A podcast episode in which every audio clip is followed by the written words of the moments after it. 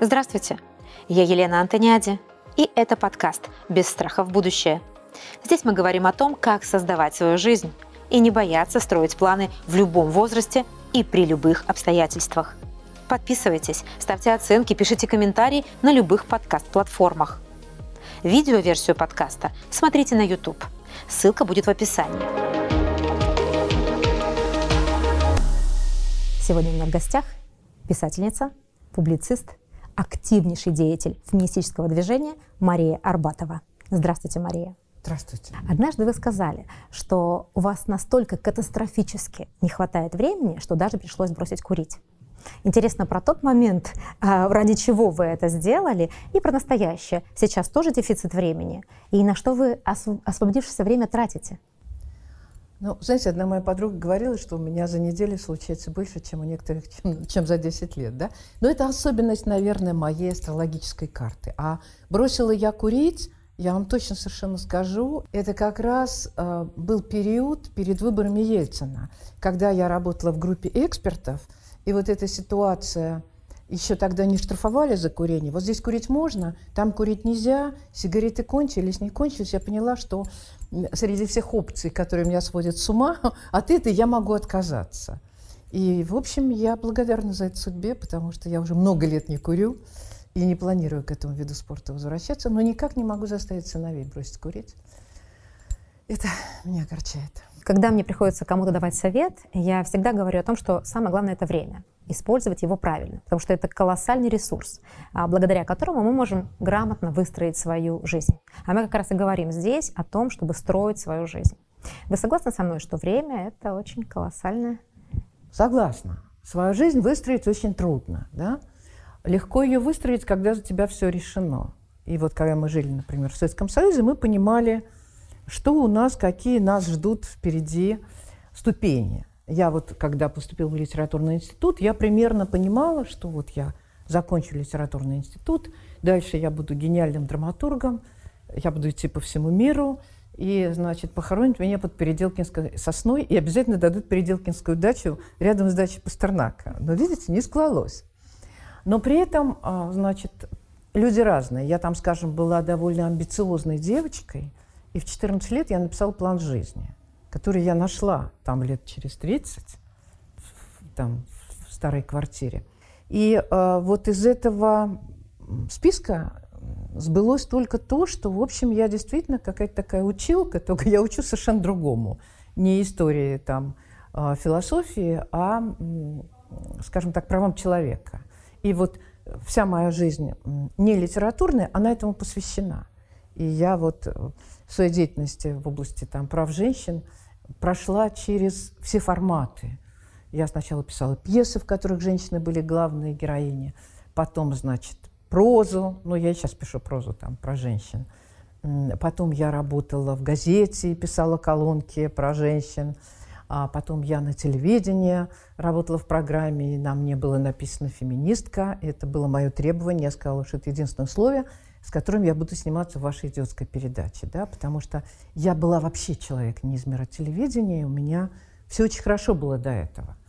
А вот. Ну и потом я уже там вела радиопередачу, участвовала в каких-то комиссиях, советах, писала там какие-то документы, там, включая программные документы для Гельцина перед выборами. Ну, то есть я все попробовала.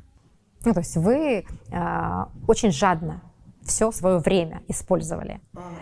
Значит, нужно всем жадно использовать время, стараться все успеть. Вы знаете, нет, это очень сложный вопрос, потому что э, все-таки моя жизнь была связана, ну и сейчас связана с тем, что я человек достаточно энергетичный, да? потому что есть масса людей, которые не вкладываются в, в те схемы, которые ты им пожелаешь. Вот берешь периодически человека, трясешь его так, как куклу, чтобы кукла сказала «мама». Он тебе говорит «мама», а потом опять садится на попу и ничего не делает. Ну так почему? Вот как раз вот я с этим сразу... Потому что потом же они жалеют, они жалеют, у них тоска в глазах, и вот не хочется жить. И я всегда говорю, так время упущено, нужно тратить хорошо время. Вот тогда, когда ты в максимуме, когда тебе 30, когда тебе 40, ну это же максимум наш. Вот у нас есть с вами общая наша психическая энергия. И э, количество неврозов, тревожности и виновности которые с которыми мы не разобрались, они сжирают вот эту психическую энергию. У них нет сил это делать. Мне страшно повезло, потому что я лет 27 первый раз переступила э, порог психоаналитика, своей первой психоаналитички. И она меня в каком-то смысле сформировала, потому что у меня было тяжелейшее детство, связанное с тем, что я в год заболела полиомиелитом, и до пяти лет я жила в больницах, интернатах и санаториях. У меня была как бы сложные родители. И, конечно, спасибо психотехникам, которые как-то меня сложили по кирпичам. И уже с высоты этих кирпичей я уже стала свою энергию тратить на какие-то вот нормальные вещи. Так что это не моя заслуга, а заслуга психотехник, которых, которые я всем желаю. Про время, а, с другой стороны, про его тяжелые периоды. Я всегда говорю о том, что жить не будет другого времени. Вот мы живем здесь и сейчас, и нам необходимо по максималке вот, выкладываться, радоваться и научиться в любом времени чувствовать себя классно. Но ведь время, например, страна может тебе дать возможность жить в совершенно сложное время. Я узнала, что вы написали книгу «Вышивка по ворованной ткани». А, посмотрела о ней, и вы пишете о в одном из э, самых жутких периодов нашей страны, это о 90-х, вот когда было вот мясо, когда были выстрелы, когда был бандитизм, расцвет коррупции, а, но при этом в это же самое время необходимо жить, необходимо быть активным, использовать это время для жизни. Вот как это все делать? В сложное время быть активным и из этого выжимать пользу для себя. Ну, смотрите, мне понравился ваш как бы первый заход о том, что жить надо здесь и сейчас, да. И я думаю, что вы поэтому успешный бизнесмен, потому что э, это как бы ваша кредо. Я совершенно угораю от людей, которые встают с утра и говорят, Путин то, Путин все, эти козлы, коррупция, жить нельзя. И они так это говорят до старости лет, да?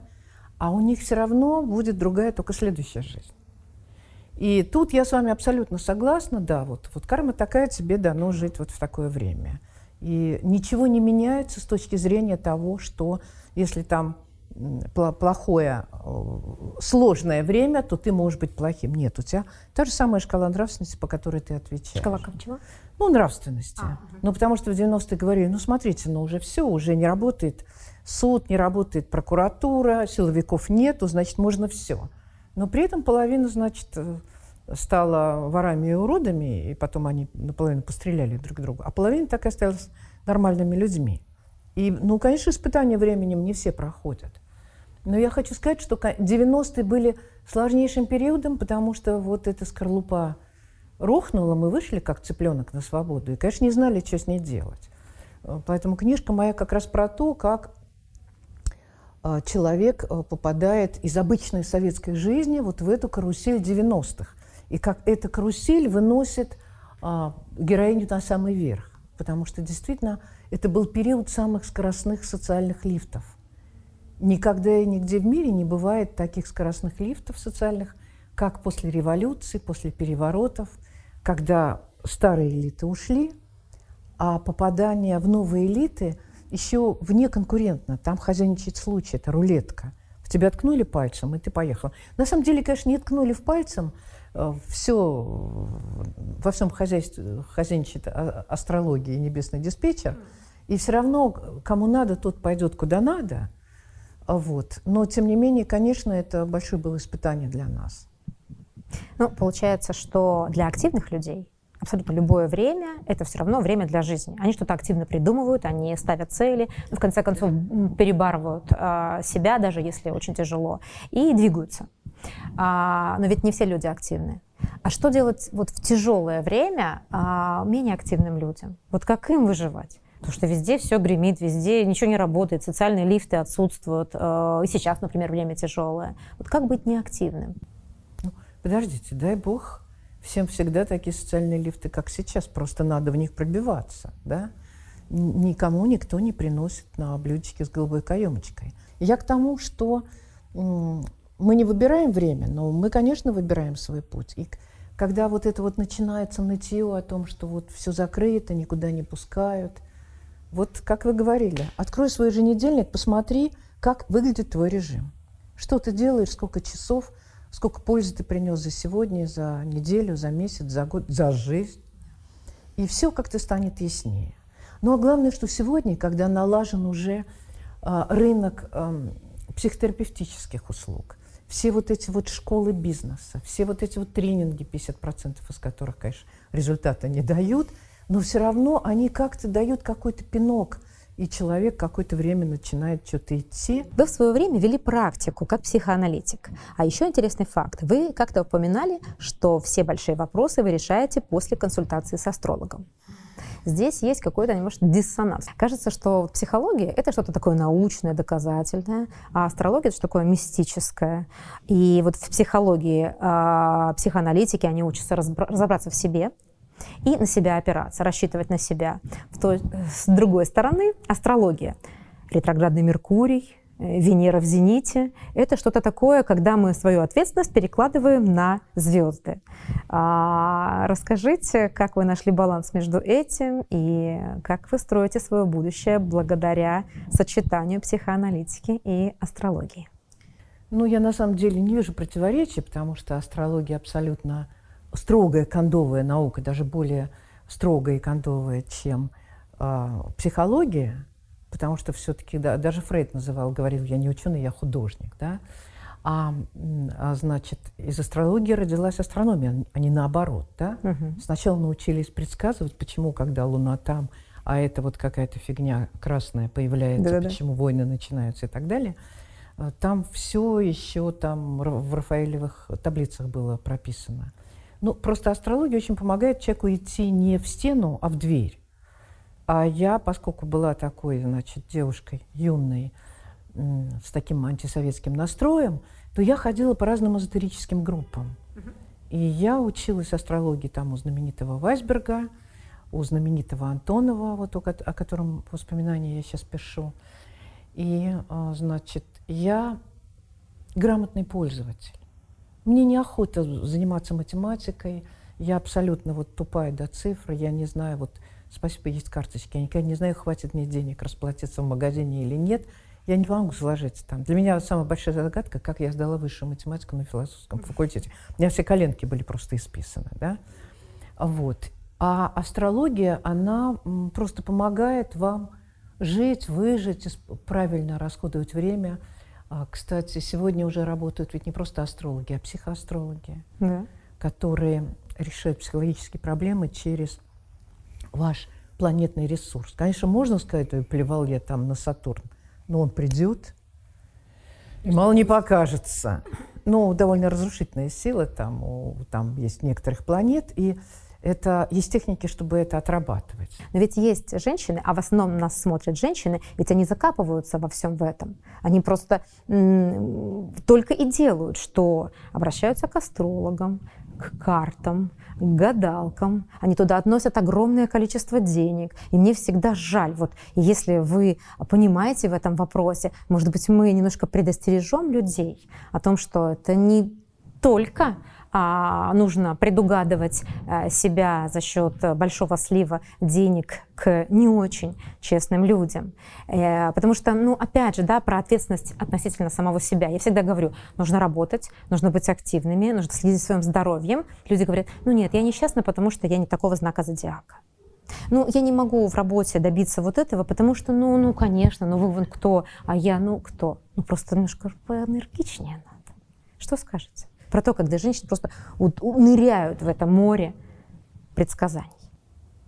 Ну, смотрите, э, помешать человеку сливать деньги вы никогда не сможете, да? Ну, мы попробуем чуть-чуть. Не сюда, а туда.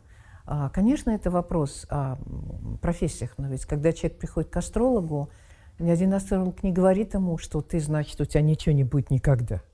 Он ему просто говорит, вот сейчас у тебя планеты стоят так, поэтому сиди спокойно. А вот с сентября следующего года покупай квартиру новую, желательно на правильном астрологическом там радиусе города, а, начинай новый проект. А вот сейчас тихо сиди и молчи. Но опять-таки, вот а, когда вы не должны делать одно, вы должны делать другое. Так же, как Лиз говорит, ой, ретроградный Меркурий. Ретроградный Меркурий, да, в него плохо начинать новые проекты. Но ретроградный Меркурий ценен тем, что очень хорошо посещать старые места. Вам тут, к вам тут же возвращаются старые друзья.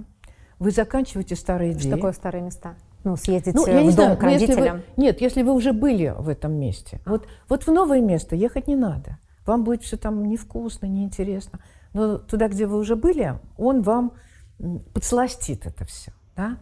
А, так же, как очень важно для ретроградного Меркурия качественно заканчивать проекты. да? Так же, как, например, если вы заболели на ретроградном Меркурии, то вы быстро выздоровеете. А если на растущем Меркурии, то это будет долго длиться. Я останусь все равно верна себе и скажу на себя. Рассчитывайте на себя. В себе можно разобраться так же, как разобраться, какой астролог лучше. Вот взял и разобрался, почитал несколько статей, поговорил сам с собой. Разобраться можно с самим собой. Действуйте без страха. Вот вы сейчас рассуждаете с позиции сильного человека, который прошел этот путь, сделал себя сам, и ему кажется, что это легко. А эти люди, они настолько, как вам сказать, ударены своим детством, что самостоятельные решения для них как штангу поднимаются. Про психоаналитика я с вами полностью согласна. Психотерапевт, грамотный, вот полностью поддержу вас в этом вопросе, потому что эта культура в Россию должна прийти. И психотерапевт — это как и хорошее питание, как и крыша над головой. Он должен быть, если тебе тяжело. Если помощь нужна, нужно ее просить. И лучше ее просить у профессионалов. Конечно, но этим людям довольно тоже сложно разобраться на этом рынке. Другой вопрос, что они должны понимать, что мы живем в постиндустриальном обществе, которое требует мостиков. Психоаналитик – это мостик, тренер – это мостик, имиджмейкер – это мостик. Люди сами не могут делать это, они просто не успевают. Ну, конечно. Там специалист по имиджу, по одежде, по волосам, там, не знаю, по носу, по серьгам. Это, это тоже другой мостик. Поэтому мне кажется, что они не зря идут. Ну вот этот мостик не сработал, они идут на след- Страшнее, когда И они никуда правильно. не Вот идут. этот постик не сра- нужно идти другой, да, другой дорогой. Страшнее, когда человек не двигается, не двигается, ничего не делает и ждет, пока что-то произойдет хорошее в этой жизни. Это вот совсем страшно. Относительно страха. Все-таки вот тот случай, жуткий, страшный, о котором знает интернет, знаю я, случай изнасилования. Я, естественно, сожалею, но о нем говорить э, не хочется, потому что много об этом говорили. Мне хочется про вот путь потом, как выйти из страха и двигаться в будущее. Потому что люди, а, находясь в эпицентре чего-то жизненно трагичного, не могут двигаться. А что вы для себя поняли сразу, вот когда вы выбирались, когда вы выбрались, ну, а тем более вот уже спустя время, вот как вы на это на все посмотрели. Вот получите, пожалуйста, нас, а, пусть ни с кем ничего не случится подобного, но тем не менее просто будем знать путь.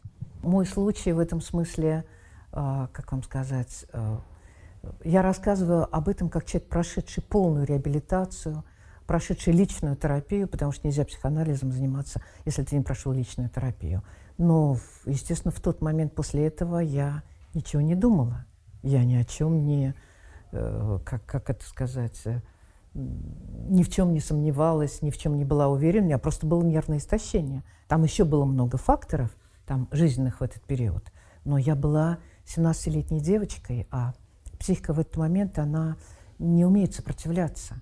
Почему так э, важны кризисные центры для детей, жертв э, сексуального насилия? Потому что ребенок считает, что если его изнасиловали, то это произошло, потому что он плох сам.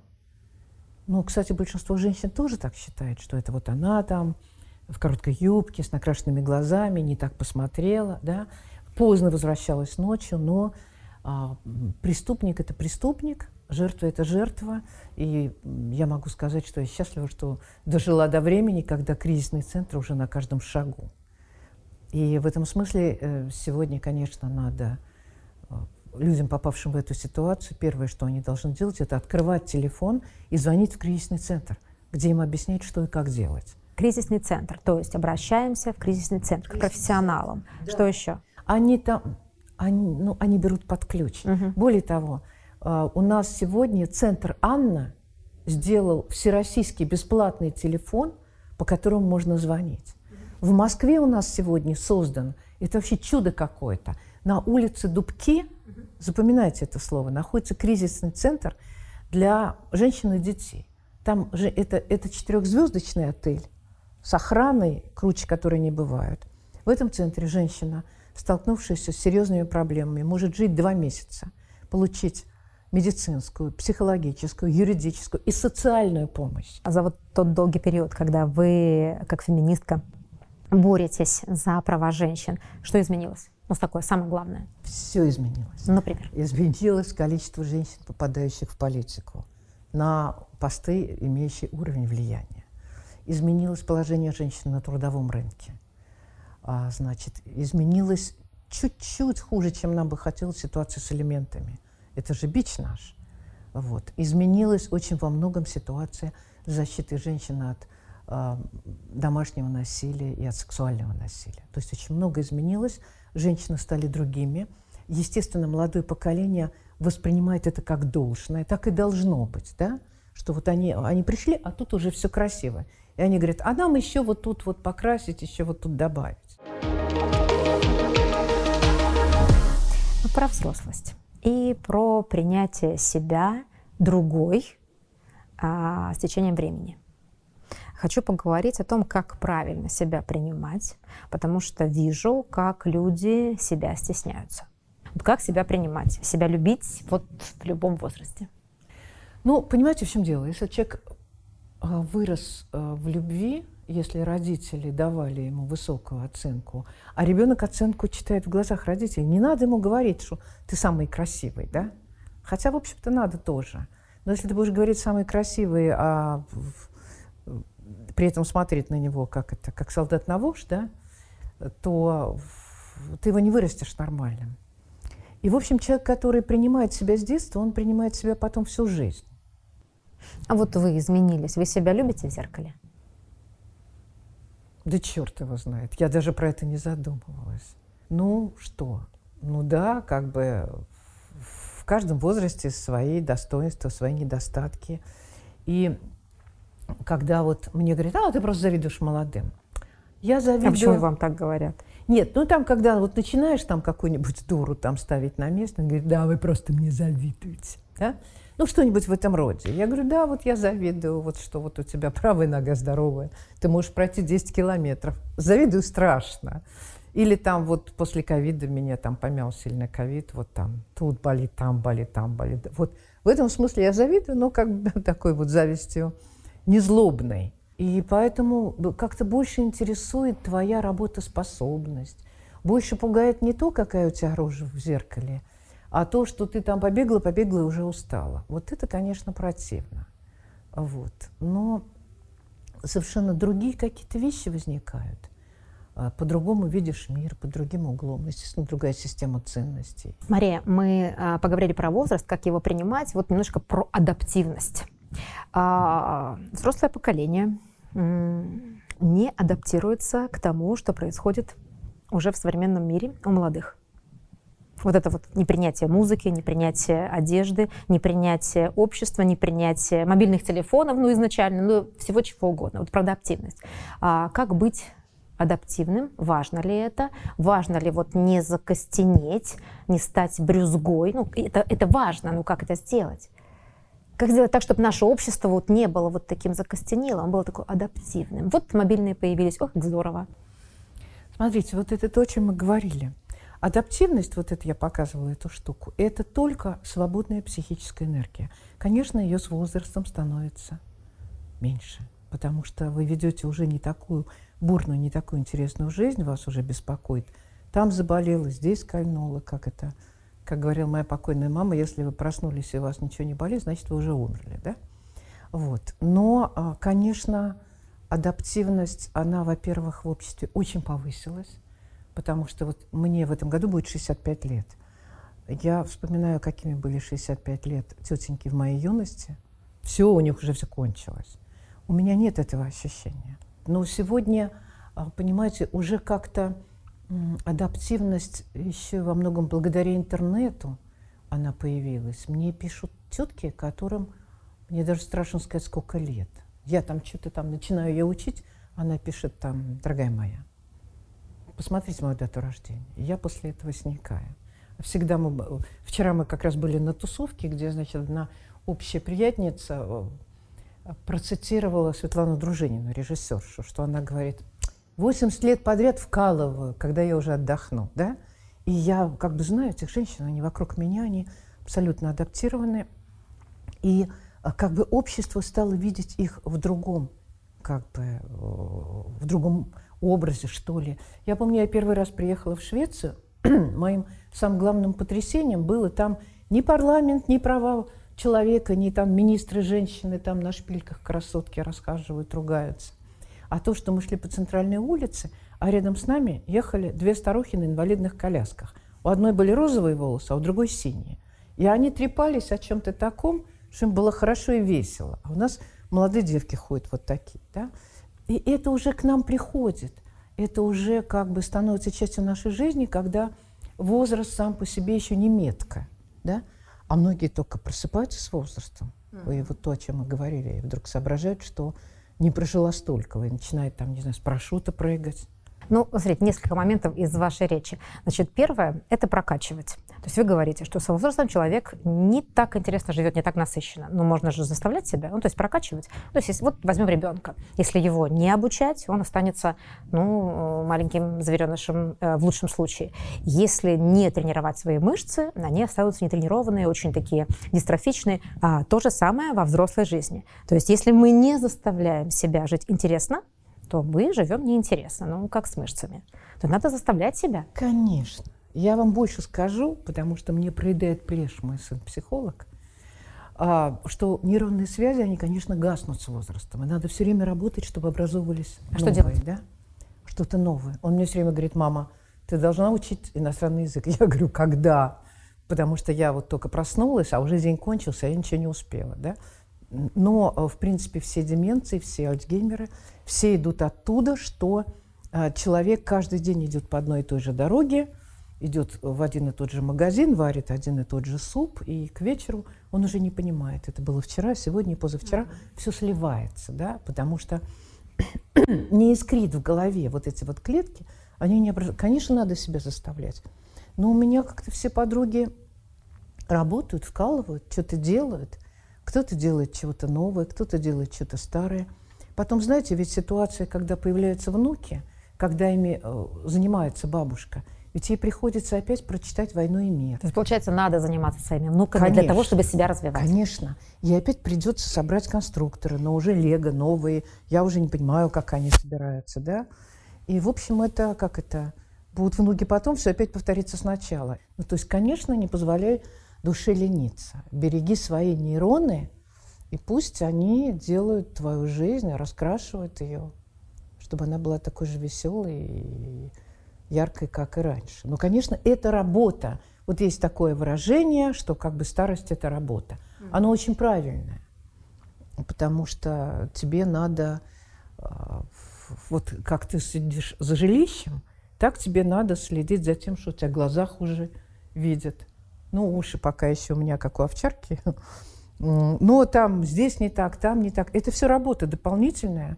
Когда в ну, молодости ты, да, что-то на себя напялила, побежала, и уже как бы день кончился, да. А здесь ты должна себя по кускам выстроить. Я вот всегда вспоминаю. Вот выстроить, выстроить свою дорогу, выстроить путь в любом возрасте. Ну да, ну вот смотрите, у меня мама ушла в 95 лет, у нее мозги работали лучше, чем у меня, потому что она все утро себя собирала, делала какие-то гимнастики, дышала каким-то ребёфингом. Потом она книжки читала как пылесос просто. Вот я не успевала ей давать новые книги. И, конечно, лезла во все новое. Любопытные Варваре нос оторвали. Если приходили мои подруги, она тут же их узурпировала и как бы высасывала из них всю новую информацию. Она хотела жить, она любила жизнь. Вот. Ну, я бы хотела так стариться. Относительно 65. Вот вы уже приближаетесь совсем в одном шаге от этой цифры. Скажите, пожалуйста, там не страшно? А, а что, собственно, меняется? Ну, не знаю. Мы еще пока не там, тем, кому не 65, но страшно. Я даже не знаю, как ответить на этот вопрос. Но, знаете, как бы время – это же очень условная вещь, так же, как и возраст.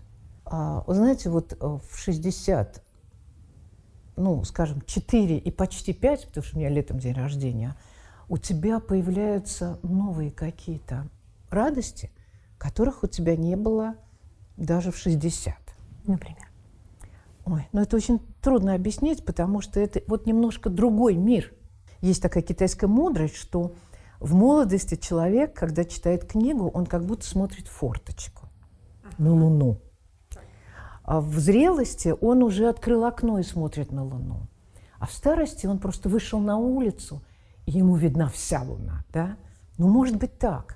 Ну, потому что какие-то вещи, они с возрастом меняются, даже, даже какие-то, знаете, загадочные. Вот, например, я когда была молодой хозяйкой, я все время смотрела, чтобы у меня это не пригорело, то не пригорело.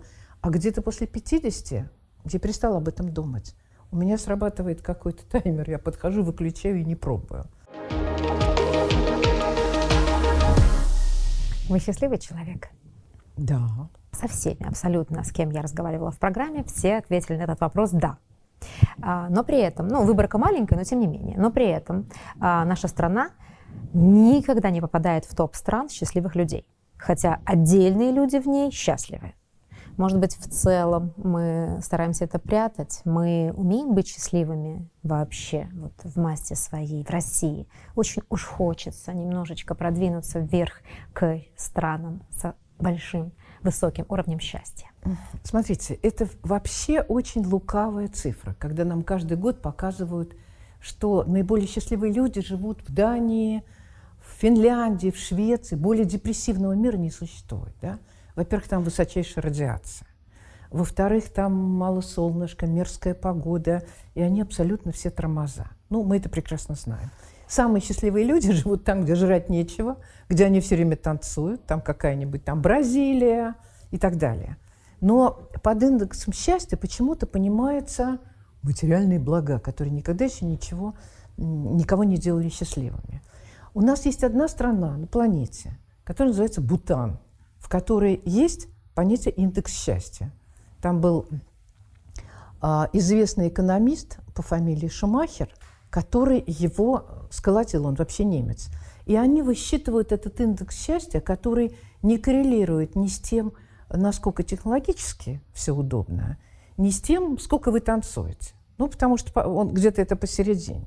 И вот они действительно счастливы, потому что у них буддийский мир и так далее. Я вот как жена индуса, могу сказать, что он производит впечатление более счастливое, чем все мои там знакомые русские мужчины, там мои мужья, любовники и так далее. Он просыпается, у него хорошее настроение. И это, конечно, мета индуизма, потому что индуизм очень любит людей, ну, как все вот эти вот языческие религии, и помогает им стать счастливыми. А в христианском мире все-таки человек проснулся, он уже виноват. Он уже этого не сделал, того не сделал. Там согрешил, здесь не так посмотрел. Мария, зачем жить долго? Ну, потому что как бы ты нужен своей семье. Ты нужен своей семье. А, тебе всегда кажется, что ты э, не закончил свои дела. Тебе всегда кажется, что ты можешь еще что-то полезное сделать. Ну и опять-таки это, это интересно, приятно, хотя поскольку я буддистка, я думаю, что потом тоже будет что-то интересное, но я просто боюсь расстаться вот с этими своими родными. Сердце или разум? Ну, я думаю, что истина посередине, и в буддизме вообще считается, что человек думает всем телом. Вот когда вас пугают, у вас же вот тут вот, да? Как, как писал Юрий Олеша, а, в животе растворялась капсула жути – вот это про это. Чего вы боитесь? Ой, ну я много чего боюсь. Э, естественно, как э, гипертревожная мама и бабушка, я каждый вечер должна проверить, где, кто, как, почему. Замечательно об этом говорил э, режиссер Алексей Герман. Он говорил, счастье – это когда все дома и когда все спят. И это с каждым годом понимаешь все больше и больше. А что в жизни стоит ценить превыше всего? Ну, я думаю, что любовь и уважение. Какое качество в человеке самое важное? Ну, я думаю, что ответственность. Как бы за все там. За семью, за детей, за страну, как бы это пафосно не звучало. Но человек, который весь год трендит о том, как все у нас плохо, а в день выборов едет на дачу окучивать грядки, Вот я такого человека искренне презираю. С кем из абсолютно всех людей, ныне живущих или ранее живущих, вы бы с удовольствием поужинали и поразговаривали? Ну, если вот так говорить производственно, то я бы поужинала с, с Путиным и вправила бы ему мозги по поводу нарушения прав женщин. Потому что он очень хорошо начинал. Всех женщин из своей команды он рассадил на министерства ресурсные. Но потом у него кончили женщины в команде, и везде сели, значит, вот эти вот э, полковники. Вот. Поэтому, конечно, эта тема немножко проваливается, особенно в свете последних консервативных веяний. Вот по делу я бы с ним поужинал. Вы о чем-нибудь жалеете в своей жизни? Ну, наверное, нет. Я... Ну, есть какие-то вещи, что вот если бы я знала, что вот тогда я могла бы, человека взять за руку, там, не знаю, спасти, ну, это ты потом уже понимаешь. Кем вы себя видите через 10 лет? Ой, знаете, как это, англичане, у них есть такая поговорка, старость – это на 10 лет больше, чем мне. Вот когда мне будет 75 лет, если я доживу, я очень постараюсь, а, то, наверное, я буду делать то же самое. Я буду писать книги, я буду заниматься правозащитной деятельностью. Конечно, это будет уже в более усеченном варианте, но я надеюсь, что тогда уже хотя бы тогда кончится ковид, и уже можно будет нормально жить и, и работать. Но я не думаю, что что-то изменится в моей жизни. Я буду отсекать какие-то вещи, с которыми я не справляюсь. Я к этому очень четко отношусь, потому что ну, вот этот баланс очень важно уметь э, как бы э, уметь соблюдать, и когда вот ты летишь как ракета, ты должна вовремя отстегивать эти ступени.